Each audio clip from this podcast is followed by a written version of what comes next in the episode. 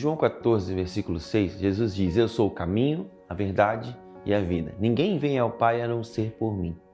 Nesse texto fica claro um trilho que, se a gente praticar durante o nosso trabalho como líder de célula ou qualquer outra área da nossa liderança, nós vamos ser completamente frutíferos. Jesus diz: Eu sou o caminho. O primeiro papel de um líder de célula, o primeiro papel de um líder é levar as pessoas a encontrarem o caminho, é levar as pessoas à conversão, a uma decisão de se encontrar para se reencontrar na vida, mas agora na presença de Deus. Né? E o segundo passo é crer na verdade. Jesus diz: Eu sou a verdade. Então nós precisamos ajudar as pessoas a crer na verdade e a crescer na verdade, que é o conceito de consolidação. Todo mundo que chega tem a necessidade de crescimento. Todo mundo que chega tem a necessidade de conhecer mais a Deus. É conhecendo a Deus que a gente se torna maduro espiritualmente. Então, como está o seu papel para ajudar as pessoas a, tomar uma decisão por Jesus? E como está o seu papel para ajudar as pessoas a viver o discipulado, a consolidação, o crescimento? E por fim, ele é a vida. Então, o terceiro passo que a gente precisa tomar é ajudar as pessoas a compartilhar vida. Sabe, o nosso papel como líderes não é só ganhar e cuidar, mas tornar as pessoas em discípulos que vão levar a vida de Deus. Então, chegar no caminho, crescer na verdade e compartilhar a vida. Vamos nessa ideia.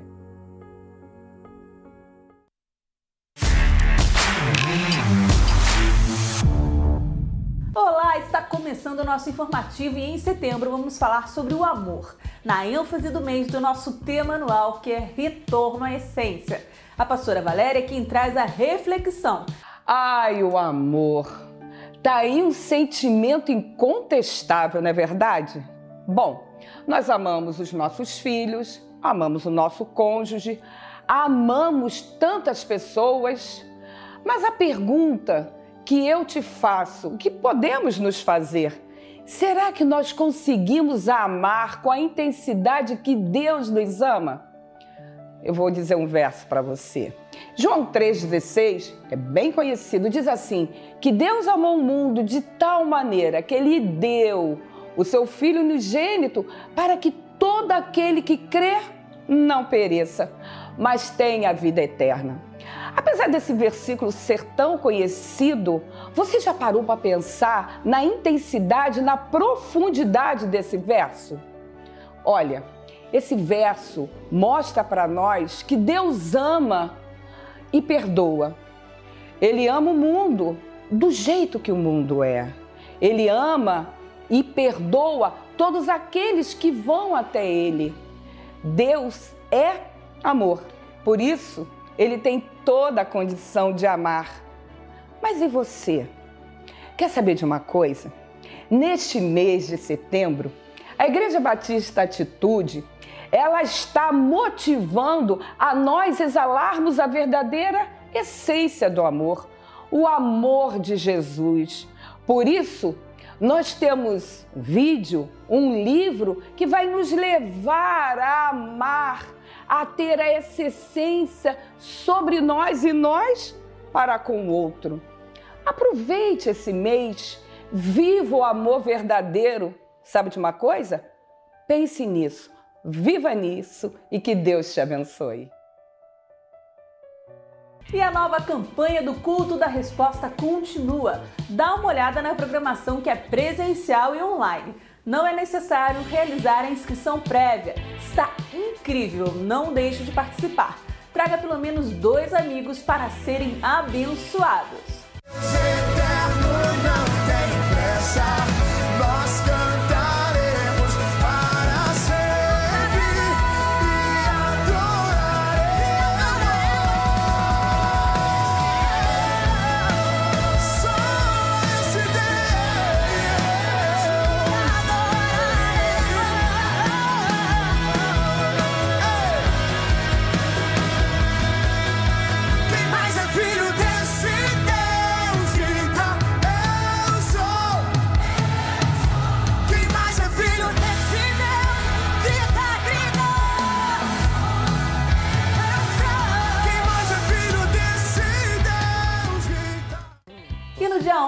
Setembro, às 9h30 da noite, estreia o programa Família Mais do Ministério da Família. Expectativa total. Confira as informações com a líder Érica Andrade. Eu sou a Érica Andrade e esse é o Família Mais, o programa da Igreja Batista Atitude. Um programa que a gente vai estar conversando sobre diversos assuntos: área sexual, emocional, financeira, educação com os filhos. A estreia é 11 de setembro, 21h30 na Atitude TV. Até lá! Semana que vem tem mais informações. Um forte abraço e uma semana abençoada!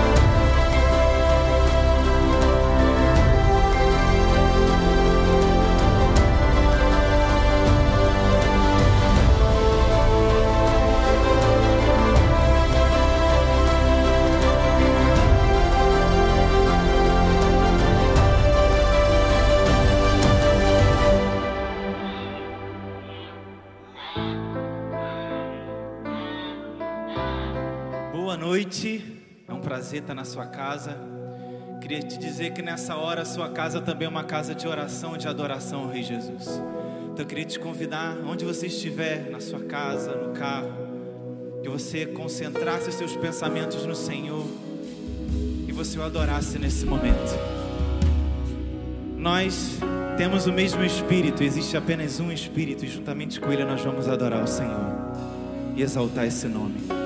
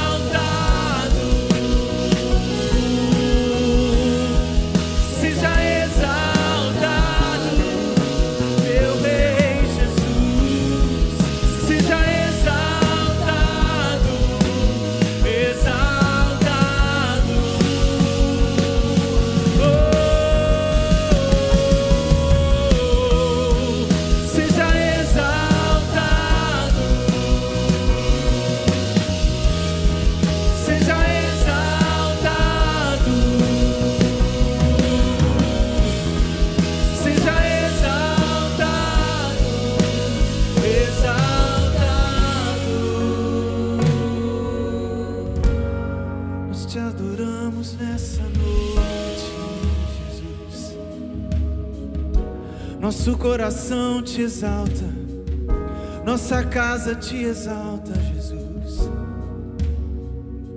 porque tu és o único digno, aquele que morreu, mas ressuscitou. Nós te adoramos para sempre, sempre, sempre.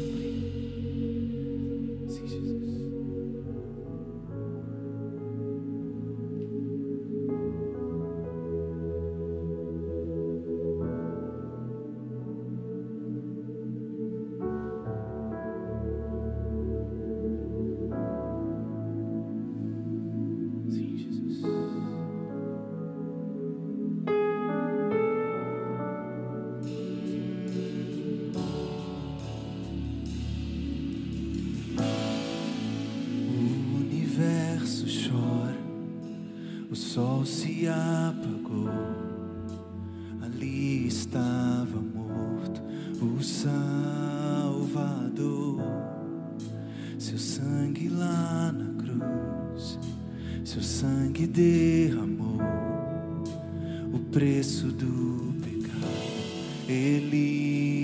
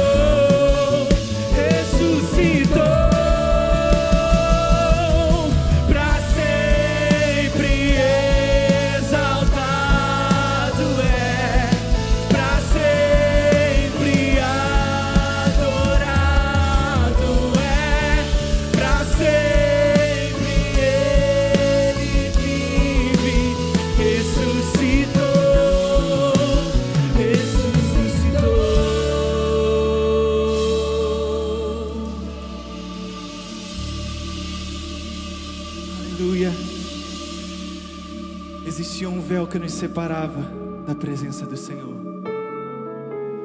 Mas com a morte de Jesus nós temos acesso ao Santo dos Santos. E quando nós estamos na presença do Senhor, a gente não quer outra coisa. A presença do Senhor nos transforma. A presença do Senhor nos traz para mais perto dele cada vez mais. E quanto mais nós buscamos, mais nós queremos.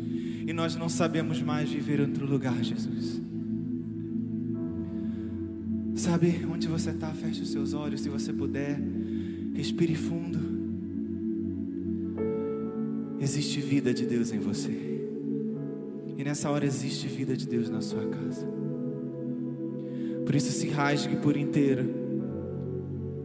Se rasgue por inteiro. Senhor, mais, mais da tua presença. Aqui onde nós estamos ou na casa de quem está nos vendo, Senhor, só queremos a tua presença.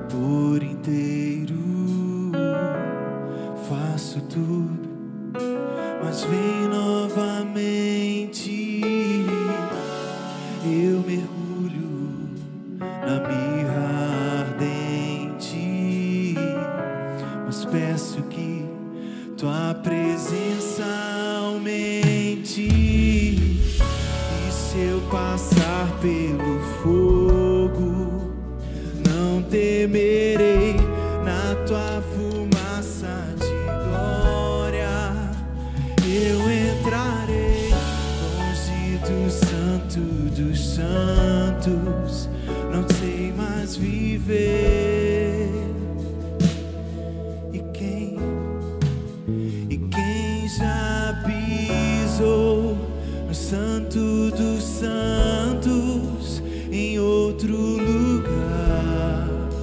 não sabe viver. E onde estiver, clamar pela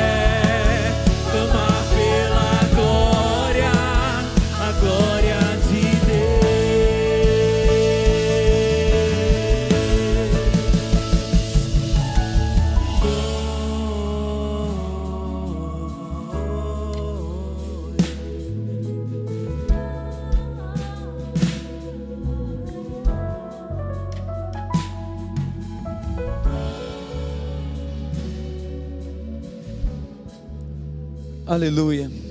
Eu creio que hoje o Espírito Santo quer mover na sua vida. Eu creio que o Espírito Santo de Deus quer fazer uma visita aí na sua casa, aonde você estiver. E eu creio que ele pode se tornar o santo aonde o Espírito Santo está. Porque aonde Jesus está, a santidade dele invade o local, enche aquele local, preenche a sua vida. Eu gostaria que neste momento você abrisse seu coração e fizesse oração comigo. Uma oração sincera dizendo: Senhor, eu preciso da sua ajuda. Eu preciso do teu milagre, Jesus. Você precisa de um milagre do Senhor na sua vida para a cura de uma doença? Clame a Ele. Você precisa do milagre do Senhor, talvez em algo das suas finanças. Clame a Ele. Você precisa do milagre do Senhor para salvar a sua vida nessa noite.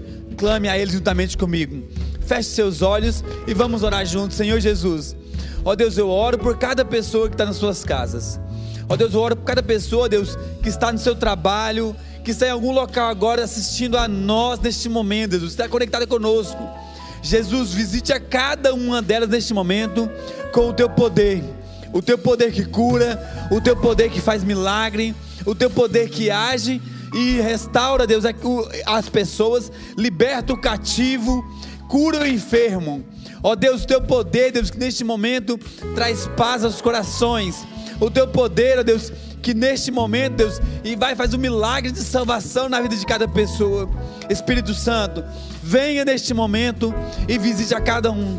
Visite, Deus, talvez na sua casa, no seu trabalho, no hospital, na rua, Deus, aonde cada pessoa estiver nesse momento, eu declaro a visitação por parte do Espírito Santo e o milagre acontecendo agora, Jesus. O milagre acontecendo agora na vida de várias pessoas. Ó Deus, as pessoas vão testemunhar do milagre que o Senhor fez agora na vida delas. Ó Deus, eu quero testemunhar, eu quero que cada pessoa venha testemunhar da ação do Espírito Santo de Deus na vida de cada um. É assim que nós oramos e declaramos nessa noite, em nome de Jesus. Amém e amém. Amém.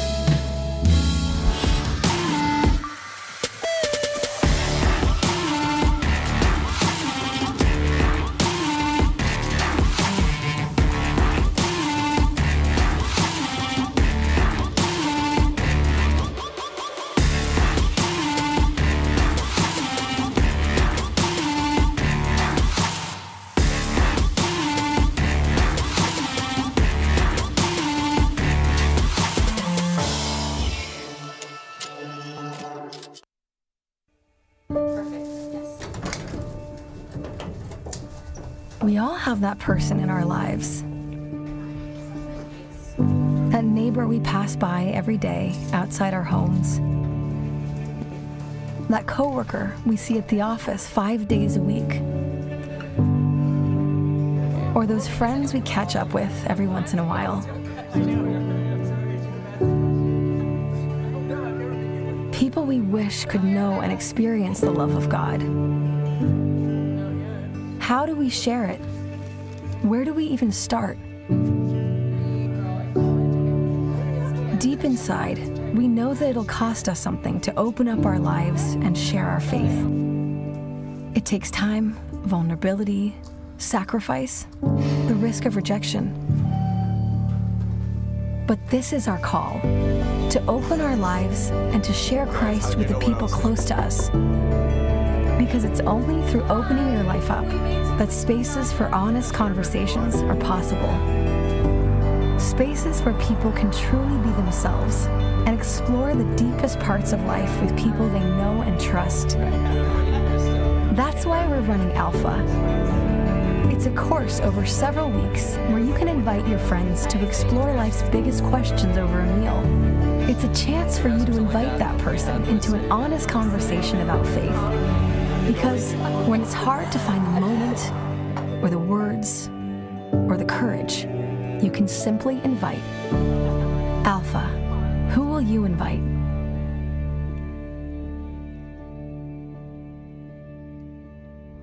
Começou a campanha Alfa e a sua participação é indispensável. Se você é líder de célula e ainda não fez a sua inscrição no Unatitude, entre aqui nesse site, faça a sua inscrição e procure lá Campanha Alfa. Como é que vai acontecer? A gente vai mudar um pouquinho a dinâmica das nossas células. Agora, a célula vai começar com um lanche, depois o quebra-gelo, o louvor e você vai ter que passar o vídeo do Alfa, aquela aula daquela semana, na sua célula. No meio do vídeo vão aparecer algumas perguntas. Quando essas perguntas aparecerem, você pausa o vídeo e começa o bate-papo com o pessoal da célula. Terminou a primeira pergunta, você solta o vídeo novamente. Vai vir posteriormente uma segunda pergunta e você vai fazer o mesmo procedimento.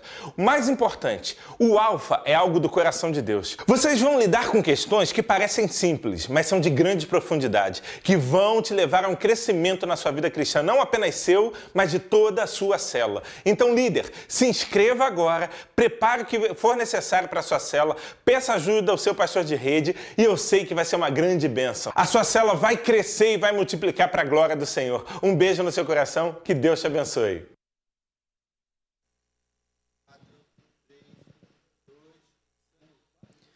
Irmãos, eu quero dizer para você, a partir desse domingo, nós, todo líder de célula, nós estaremos começando o- a campanha Alfa. Eu vou dizer para você, não fique de fora desse propósito. Serão 11 semanas em que nós teremos um mover, eu creio que vai ser um avivamento através da nossa igreja. Se você depois quiser conhecer mais o Alfa, ah, conheça através das nossas plataformas do Natitude. Eu vou dizer para você, será um momento espetacular de vida na vida de cada um dos nossos irmãos nesses dias.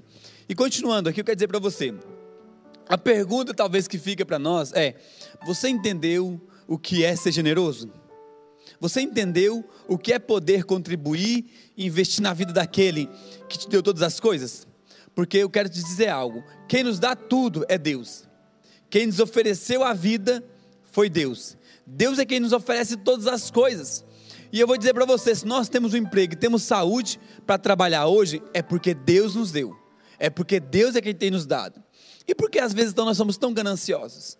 Por que nós não podemos devolver para Deus 10% dos 100% que Ele nos dá? Eu quero fazer um convite para você nessa noite, você que está nos assistindo aí. Faça um desafio para com Deus.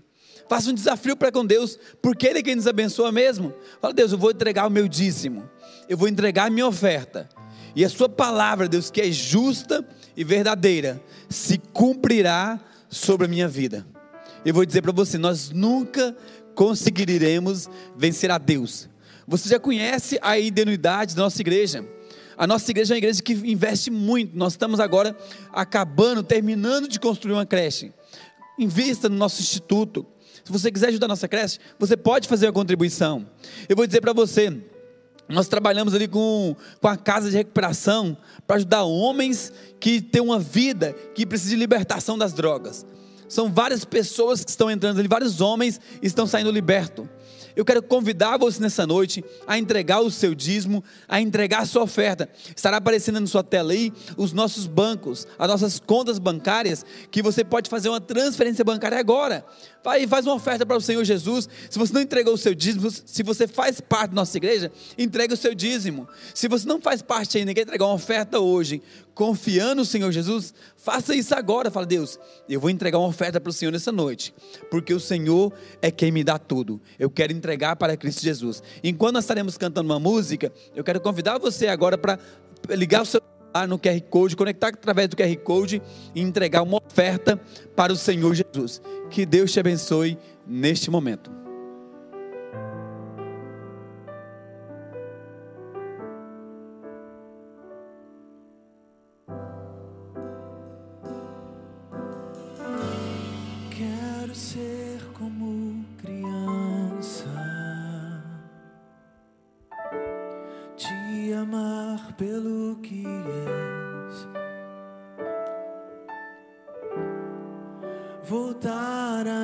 Inocência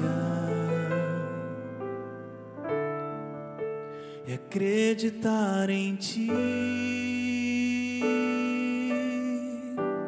Mas às vezes sou levado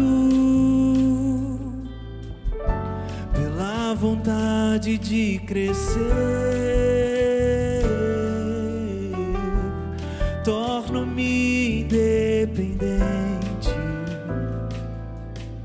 E deixo de simplesmente crer.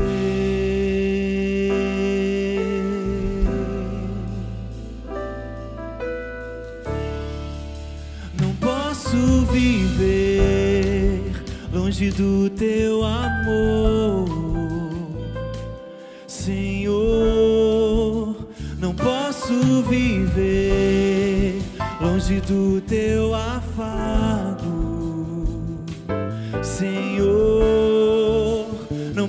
posso viver longe do teu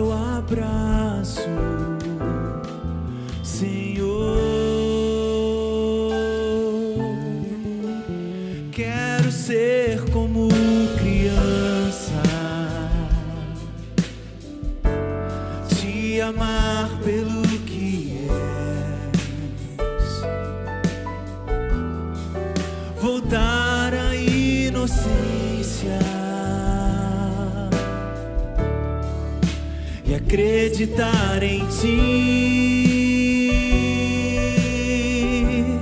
Mas às vezes sou levado pela vontade de crescer. Torno-me independente e deixo de simplesmente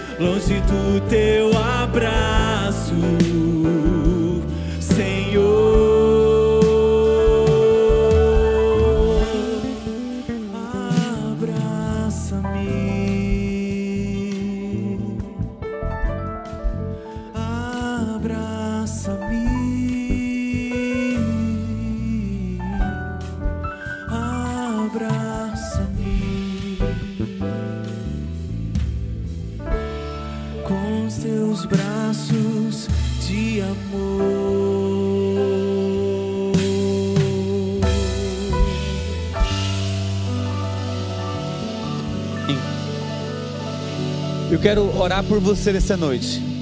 Eu quero orar declarando a bênção do Senhor Jesus sobre a sua casa, sobre a sua família. Por você que contribuiu conosco. E por acaso você não tinha que contribuir e não pôde contribuir, que Deus também possa te abençoar. Deus, obrigado pela vida de cada um dos nossos irmãos, nossos amigos, que ofertaram algo hoje para o Senhor, que investiram, ó Deus, nessa obra. Pessoas, Deus, com um coração tão generoso. Pessoas, ó Deus, que entenderam o princípio, ó Deus, de contribuir e contribuir para Deus. Jesus, só temos a agradecer. Que o Senhor abençoe cada um dos nossos irmãos. Abra, Deus, portas de emprego para aqueles que precisam. Deus, prospere, Deus, aqueles que entenderam esse princípio de Deus. Abençoe, Deus, cada um deles que não puderam nem entregar algo hoje, porque talvez nem tinham, Jesus. Deus abençoe cada um deles nessa noite. Essa é a minha oração e eu te, te agradeço desde já. Em nome de Jesus. Amém. Amém, glória a Deus. Querido, que bom que você está aqui com a gente nesse último culto desse domingo tão abençoado. Deus tem falado tão grandemente. Eu quero te pedir que você abra a sua Bíblia, por favor, no Salmo 14. Salmo 14 é um salmo de Davi. Abra sua Bíblia em casa. Ou seu celular. Salmo 14, Nós estamos nessa semana, como você já ouviu, já viu o vídeo, iniciando a campanha do Alfa. O pastor Josué já trouxe uma mensagem poderosíssima. Se você não assistiu, por favor, depois você entra lá no YouTube e assista essa mensagem. Foi uma mensagem muito poderosa da parte de Deus, através da vida do nosso pastor. Eu quero trazer uma mensagem intitulada Vida. Será que isso é tudo? Vida, isso é tudo? E eu quero trazer uma perspectiva do salmista Davi, através do Salmo 14, para discutirmos como que a gente olha e avalia a nossa vida. Diz a palavra de Deus no Salmo 14: Diz o tolo em seu coração: Deus não existe. Corromperam-se, cometeram atos detestáveis, não há ninguém que faça o bem.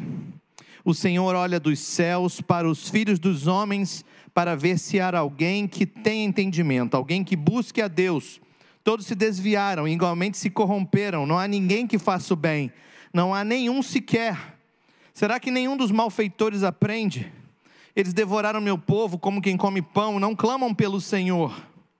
Olhem, estão tomados de pavor, pois Deus está presente no meio dos justos.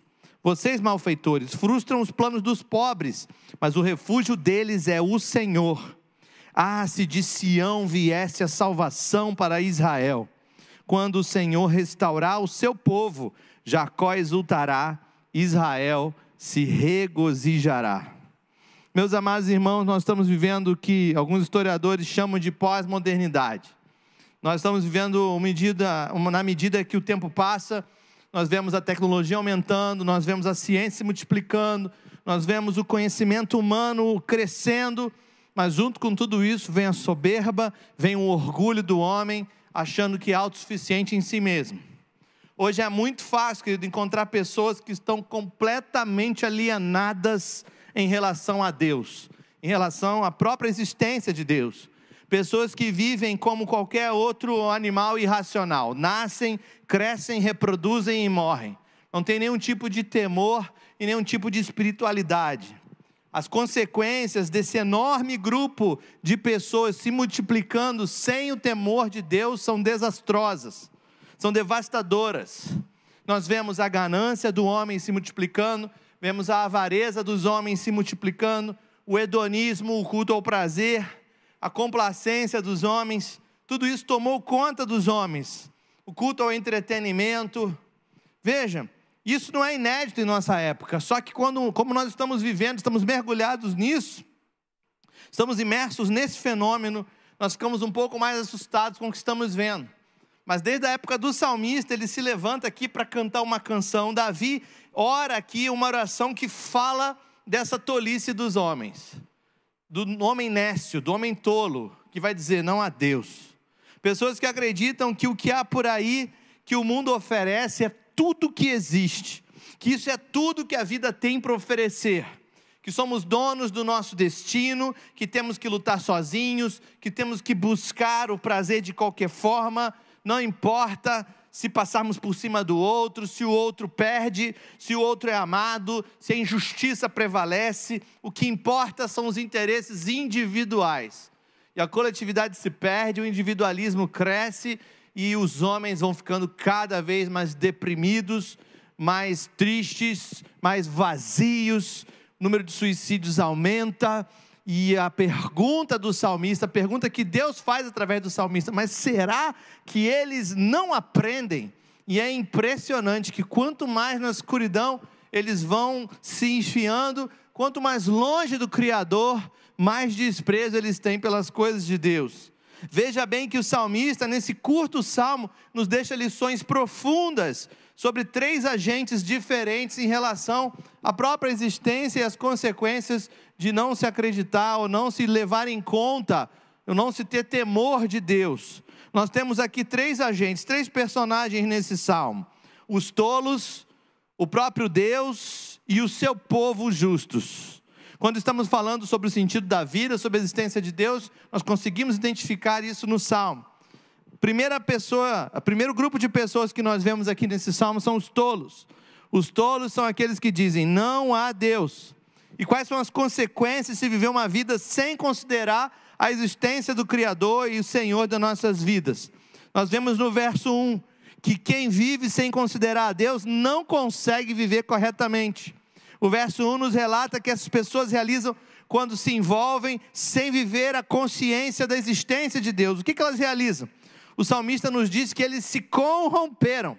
Ou seja, eles foram criados perfeitos, à imagem e semelhança de Deus, mas com o passar do tempo, a corrupção os alcançou. Eles estão longe do projeto original, apresentam falhas sérias, desgaste com o tempo. Qual, qualquer coisa que é corrompida que precisa de reparo, precisa de restauração. Mas o que, que essas pessoas corrompidas produzem? Qual é o resu- resultado dessa corrupção? Qual é o resultado de viver sem considerar a existência de Deus? O salmista vai dizer: esses são os que cometem atos detestáveis. Atos detestáveis. Não há ninguém dentre esses que consiga fazer o bem. E o resultado desse afastamento completo da fonte de toda a luz são atos malignos, são atos completamente avessos à bondade de Deus. Quando se diz que a corrupção encheu um país, o que, que você imagina? Quando se diz que as pessoas estão corrompidas, o que, que você pensa? Atos reprováveis, atos detestáveis, roubalheira, assassinato, agressões, injustiça, nada de bom. E qual é a consequência disso? O profeta Isaías vai dizer em Isaías 57, 21: Para os ímpios não há paz. Para os ímpios não há paz, diz o meu Deus. No entanto, querido, mesmo sabendo que os seus atos são reprováveis, que são detestáveis, que são passíveis de punição, por que, que eles continuam a praticá-los? Porque eles decidiram se afastar de toda fonte de vida, da luz perfeita, do Pai eterno, que é o puro amor. Decidiram dizer em seu coração: não há Deus, não há Deus. Eles se desviaram, está no verso 3, diz: todos se desviaram. Eles seguiram seus próprios caminhos, seus próprios conceitos do que é certo, do que é errado. E o perigo de se desviar do caminho da vida é que o seu fim é o caminho da morte. Provérbios 14, verso 12 diz: Há caminho que ao homem parece perfeito, mas no fim conduz à morte. Há caminho que parece certo ao homem, mas no final conduz à morte. Vejam, parece certo. Eles se desviaram com convicção de que estão fazendo certo. E o caminho da morte começa a se revelar gradativamente. Não importa em que medida, mas qualquer afastamento do Pai das luzes vai te levar para um caminho de escuridão. E se você decidir ir por esse caminho, querido, saiba que quando você decidir voltar, isso só será possível através de um milagre do céu sobre a sua vida. Mas o texto continua falando sobre esse grupo, os tolos, os que dizem não a Deus. Diz aqui no verso de número 5, diz assim: eles estão tomados de pavor. Eles estão tomados de pavor. A incerteza, a insegurança, o tormento, a depressão, a ansiedade, a desconfiança, tudo isso toma conta dos corações daqueles que não andam ao lado de Deus. As soluções que eles têm são paliativas, são temporárias. O que eles propõem? Troque de esposa, troque de família, troque de país, troque de emprego, troque de carreira. Experimente drogas novas, mais fortes. Procure o prazer sexual, corra atrás de mais dinheiro. Compre isso, compre aquilo, troque de carro, troque de apartamento, se exponha nas redes sociais, mostre o seu corpo para os outros admirarem. Essas coisas não são soluções, essas coisas são paliativas, são como amputações que arrancam os problemas e deixam exatamente um vazio no lugar, um vazio na alma.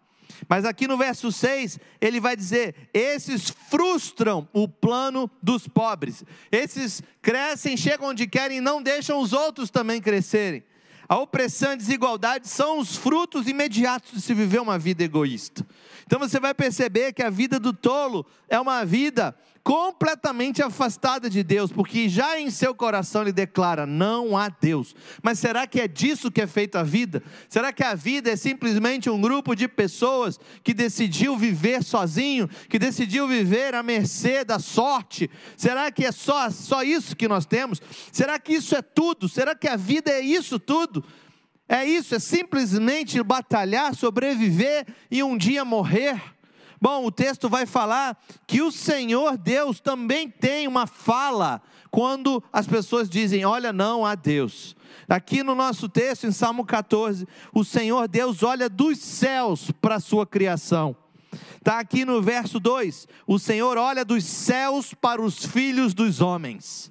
O Senhor olha dos céus, isso mesmo, querido. Não importa o que você acha, sua opinião, sua filosofia, seus conselhos, o Senhor está lá no céu em seu trono e de lá ele observa a sua criação. Ele não é homem, ele não tem que se explicar, ele não tem que se provar.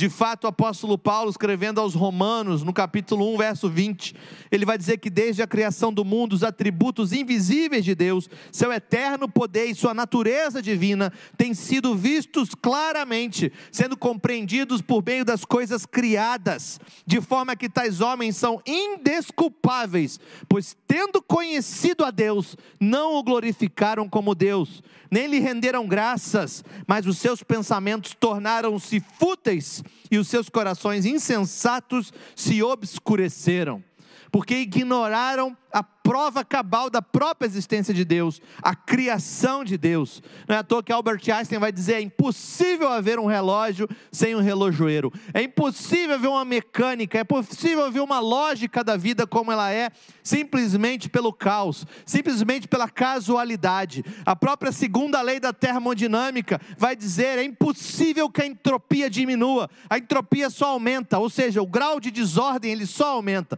Para a entropia diminuir, o grau de desordem diminuir, a própria física, a própria ciência diz que você tem que imprimir trabalho, você tem que imprimir energia. Não existe organização sem que haja energia exterior. Isso não existe no campo da própria física. O próprio Deus se mostra na criação. O próprio Deus olhando do seu trono, olhando para os filhos dos homens, ele observa. Deus é Deus. Ele observa a sua criação, as suas atitudes. Ele, é o, ele olha para o foco do seu amor, a coroa da sua criação, a humanidade, as conclusões que Deus tira ao olhar para os tolos que desconsideram a sua existência não são boas.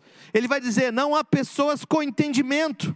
Não há pessoas com entendimento. Ele olha buscando pessoas que compreenderam o mistério da vida. Se há alguém que entendido que Deus é o princípio e o fim das coisas. Deus não procura pessoas perfeitas, querido, mas procura pessoas que têm mentes renovadas e com a visão clara da vida, que adoram ao Criador. Pessoas nécias, tolas, estão aí por aí aos montes, seguindo seus próprios caminhos. Deus olha dos céus procurando os que têm entendimento das maravilhas deste mundo que ele criou. Alguém que consiga considerar tudo o que foi criado, pois isso só, por si só, já prova a existência de um criador onisciente. Romanos 1, 22 vai continuar dizendo: dizendo-se sábios tornaram-se loucos.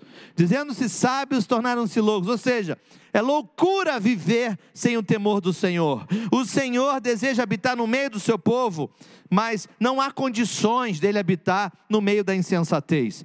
Isaías 59, um verso muito conhecido, vai dizer: Eis que o braço do Senhor não está encolhido para que não possa salvar, nem os seus ouvidos tampados para que não possa ouvir, mas as suas iniquidades fazem separação entre vós e o vosso Deus, e os seus pecados esconderam de vós o rosto do seu Deus, por isso ele não os ouvirá não os ouvirá. O Senhor Deus não se mistura à iniquidade. É impossível, é contra a sua natureza. No verso 4, Deus levanta uma questão.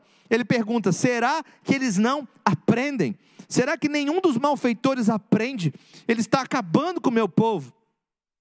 A vida não é só isso, que não foi projetada só para isso. A vida foi criada para viver em equilíbrio com Deus. E foi projetada para viver em comunhão com esse Deus, com a natureza, com o seu próximo, com o próprio Deus. A vida foi criada para se viver em amor.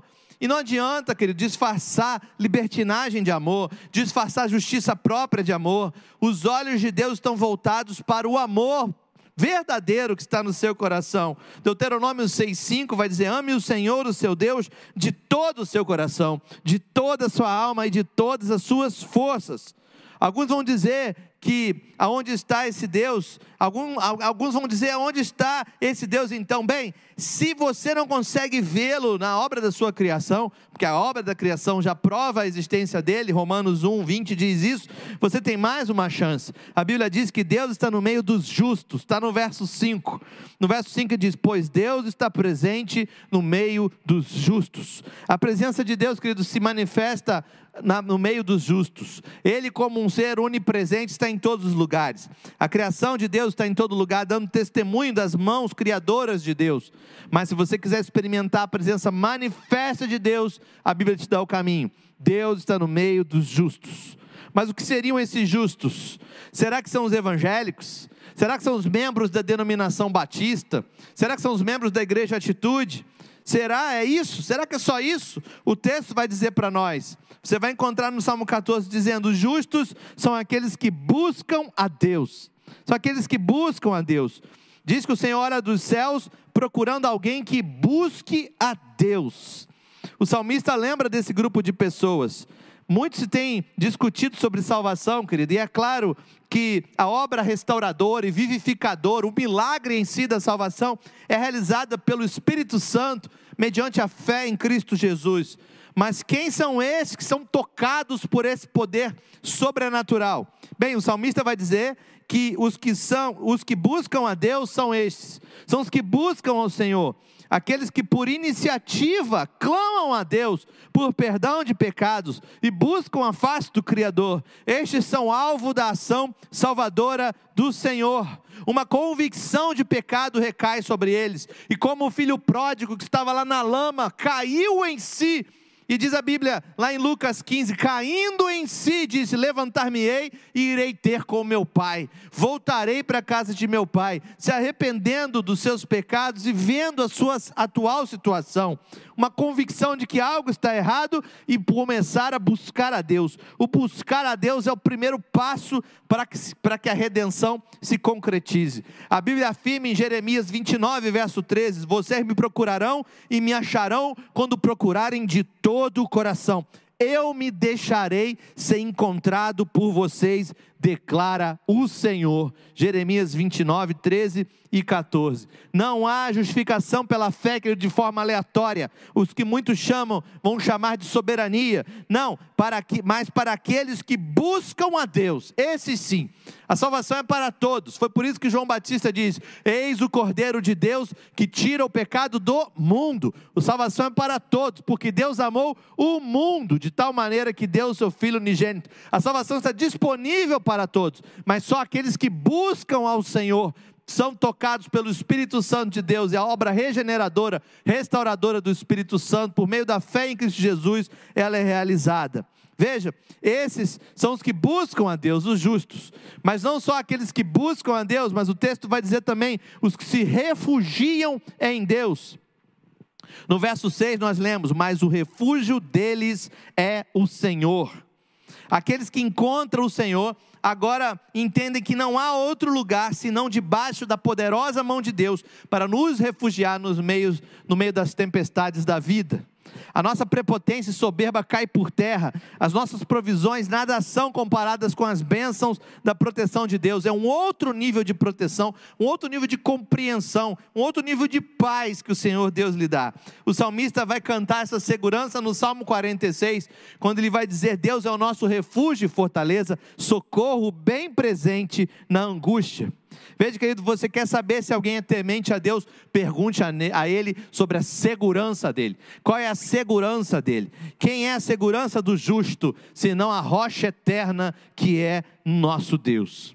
Mas em terceiro lugar, ele vai dizer: esses justos são os que são salvos, são os que alcançam a salvação. No verso 7 ele diz: Ah, se de Sião viesse a salvação para Israel, quando o Senhor restaurar o seu povo, Jacó exultará Israel se regozijará.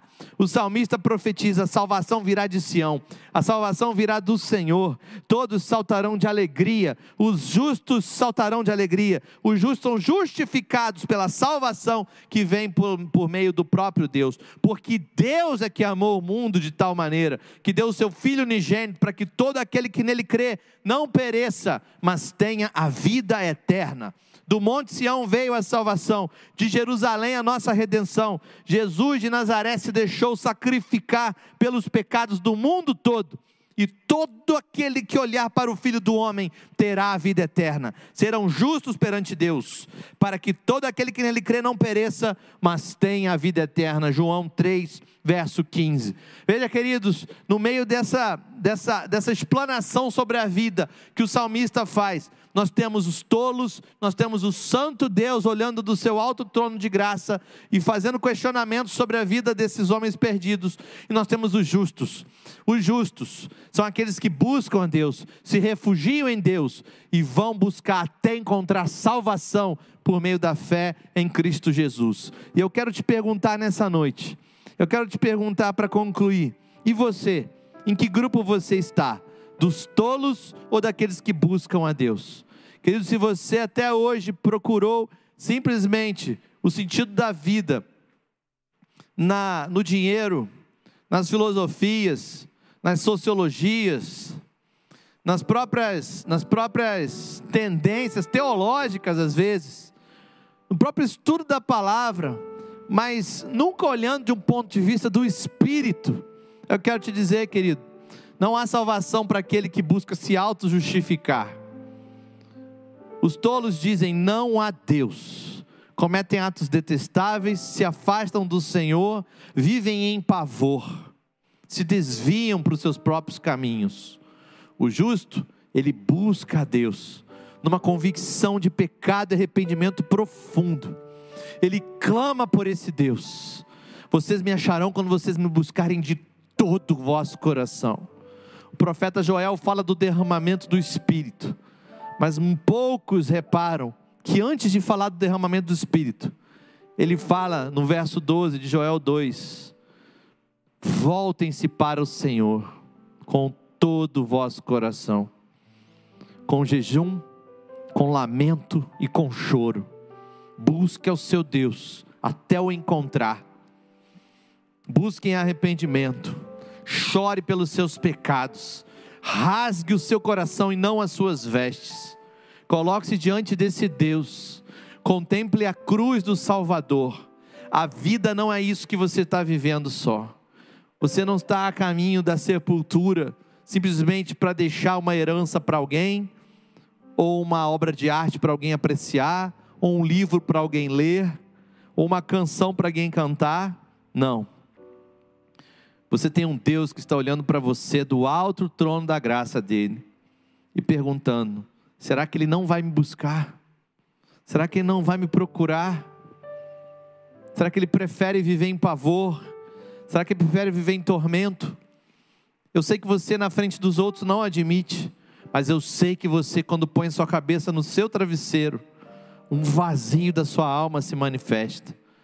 E eu vim aqui nessa noite para te dizer que a vida é Jesus. Ele vai dizer em João 14, verso 6: Eu sou o caminho, eu sou a verdade e eu sou a vida. Ninguém vem ao Pai a não ser por mim. E nessa noite é noite de você tomar uma decisão ao lado de Jesus. Eu quero te dizer, não deixe passar essa oportunidade.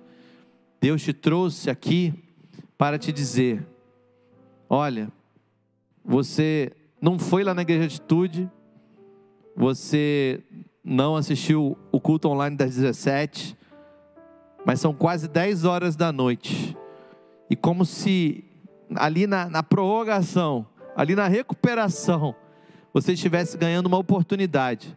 Antes desse dia virar, antes desse dia terminar, você, antes de conciliar com o sono no seu travesseiro, poder dizer diante do seu Deus e fazer uma oração se entregando ao Senhor Jesus, porque a vida é muito mais do que isso que você está vivendo, muito mais. Hoje é dia de você buscar ao Senhor, hoje é dia de você confessar os seus pecados diante do Senhor, aí onde você está. Se você quiser fazer isso, faça uma oração comigo agora. Repita comigo, eu quero te ajudar. Talvez você não saiba as palavras, mas você pode repetir comigo aí no seu coração. Diga assim: Santo Deus, eu me arrependo dos meus pecados. Eu não quero viver uma vida suja, uma vida desviada. Eu não quero cometer mais esses atos. Eu não quero fazer nada que não te honre. Eu quero mudar de vida, eu quero mudar de história. Eu quero deixar para trás as coisas velhas. Eu quero viver coisas novas com o Senhor. Por isso eu clamo a Ti agora: vem Deus, salva-me, Deus. Salva-me da morte, Senhor. Salva-me desse vazio, Senhor. Salva-me, Senhor, do inferno. E me leva, Senhor, para a realidade do Teu reino.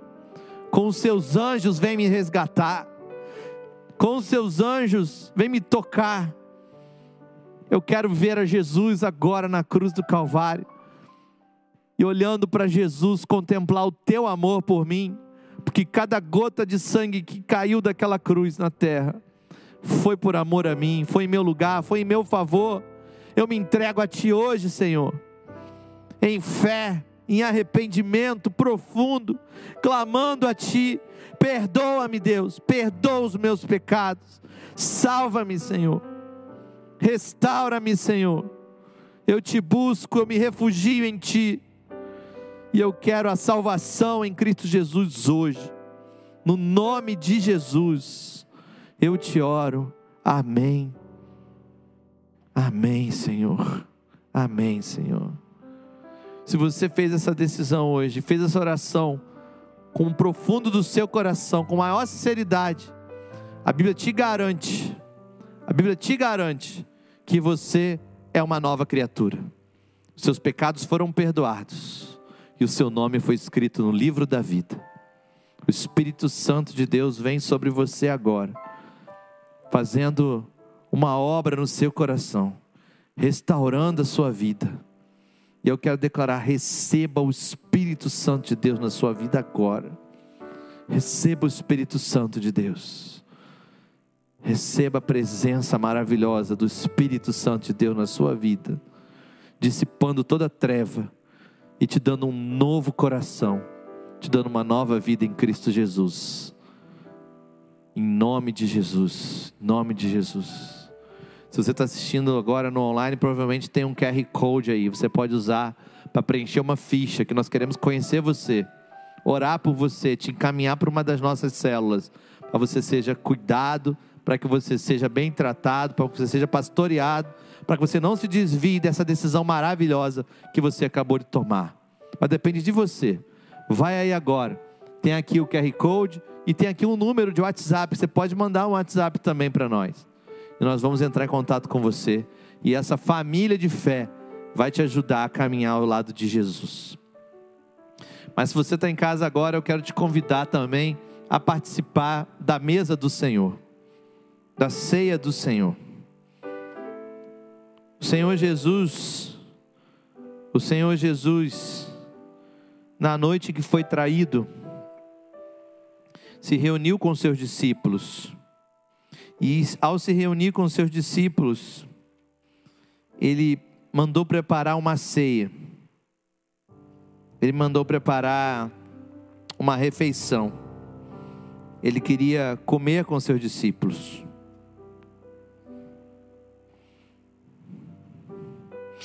E lá em Lucas, no capítulo 22, diz que no verso 13: eles saíram, encontraram tudo como Jesus lhes tinha dito. Então prepararam a Páscoa. Quando chegou a hora, Jesus e os seus apóstolos reclinaram-se à mesa. E lhes disse: Desejei ansiosamente comer essa Páscoa com vocês antes de sofrer. Pois eu lhes digo: não comerei dela novamente até que se cumpra o reino de Deus. Recebendo um cálice, ele deu graças e disse: Tomem isso e partilhem uns com os outros.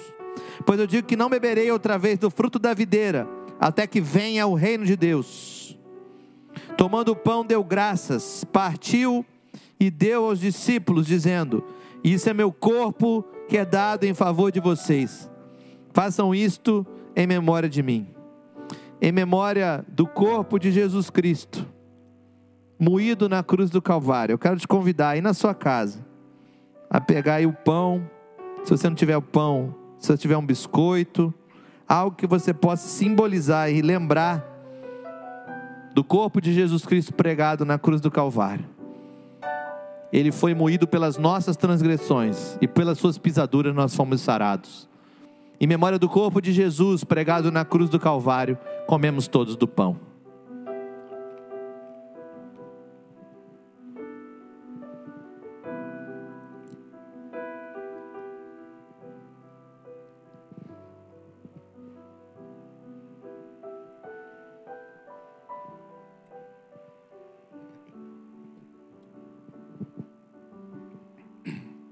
No verso 20, da mesma forma, depois da ceia, tomou o cálice, dizendo: Esse cálice é a nova aliança no meu sangue, derramado em favor de vocês. Em memória do sangue de Jesus Cristo derramado em favor de toda a humanidade e de todo aquele que crê para salvação em arrependimento de pecados, bebamos todos do cálice.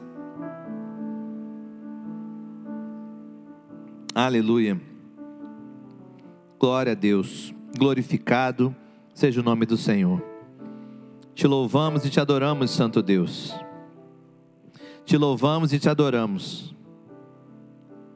Pois só tu és digno do nosso louvor, da nossa adoração, pois com grande amor nos amaste, dando seu filho para morrer em nosso lugar. Nós te louvamos e te adoramos, porque se não fora Jesus Cristo, não teríamos saída para o pecado.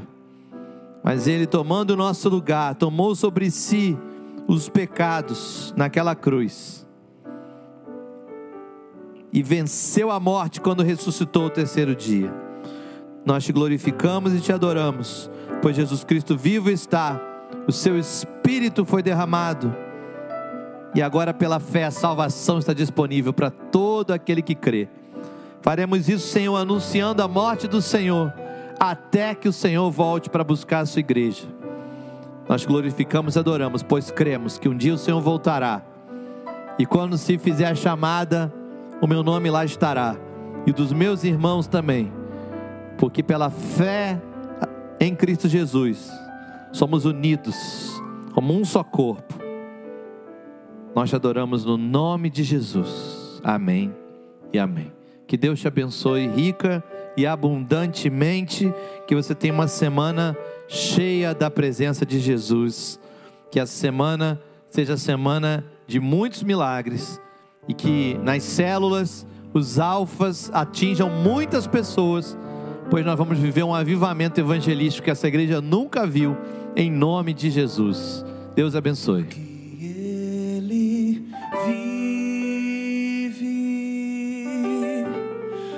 Posso crer no amanhã, porque